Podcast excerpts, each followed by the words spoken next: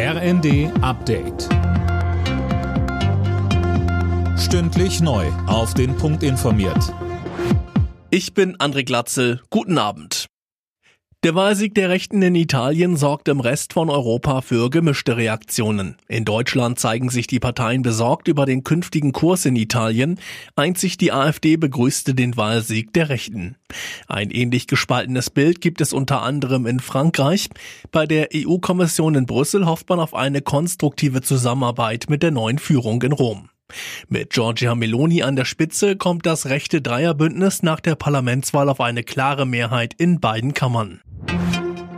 Die umstrittene Gasumlage kommt wahrscheinlich nicht. SPD-Chefin Esken geht davon aus, dass sie noch in dieser Woche gekippt wird.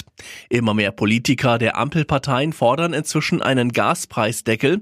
Grünen-Chef Nuripur sagte dazu bei NTV, ein Gaspreisdeckel wäre gerade für Mindestgebrauch, für das Notwendige an Gebrauch, wäre aus unserer Sicht sehr geboten für uns Grüne.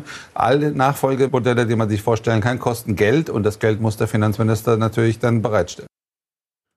Neue Schulden im Bundeshaushalt, um einen Gaspreisdeckel zu finanzieren, lehnt Finanzminister Lindner bisher ab. Bei einer Schießerei an einer Schule in Russland sind 15 Menschen getötet worden, darunter sind mehrere Kinder und ein Wachmann. Die Tat ereignete sich östlich von Moskau. Der mutmaßliche Schütze hat sich nach der Tat selbst erschossen. Nach der Heimniederlage gegen Ungarn ist die deutsche Fußballnationalelf heute in der Nations League auswärts gefordert. Im Wembley Stadion in London geht es gegen England. Bundestrainer Hansi Flick. Natürlich ist das immer was ganz Besonderes. Deutschland gegen England sind absoluter Klassiker. Wir haben natürlich ein bisschen was gut zu machen und das wollen wir natürlich letztendlich auch so auf dem Platz zeigen.